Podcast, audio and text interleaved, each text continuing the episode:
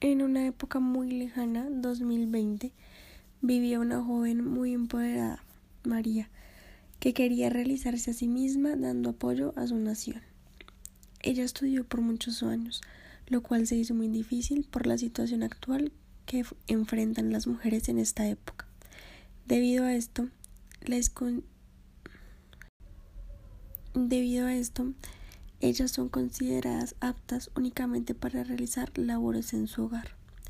María pensaba que esto era una idea absurda, dado que ella tenía bastantes capacidades para ejercer un rol, importante dentro de la ciudad. María. Acabo de terminar mi carrera, es hora de ejercer lo que más me apasiona.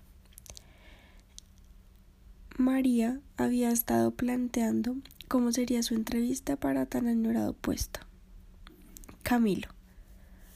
¿Ya conseguiste la entrevista del trabajo? preguntó Camilo. María. Estoy muy emocionada por eso. Llega el día de la entrevista. María muy bien arreglada y preparada. Ella ingresa a la oficina de Sergio, el cual sería su talón de Aquiles dentro de este nuevo capítulo en su vida. Sergio ¿Quién le va a hacer la entrevista a María? Buenos días, María. María. Buenos días. Sergio. Se me hace extraño ver a una mujer postulándose para este puesto. María. ¿Por qué? Sergio. Preferiría las habilidades de un hombre en este puesto. María, sintiéndose muy ofendida, responde.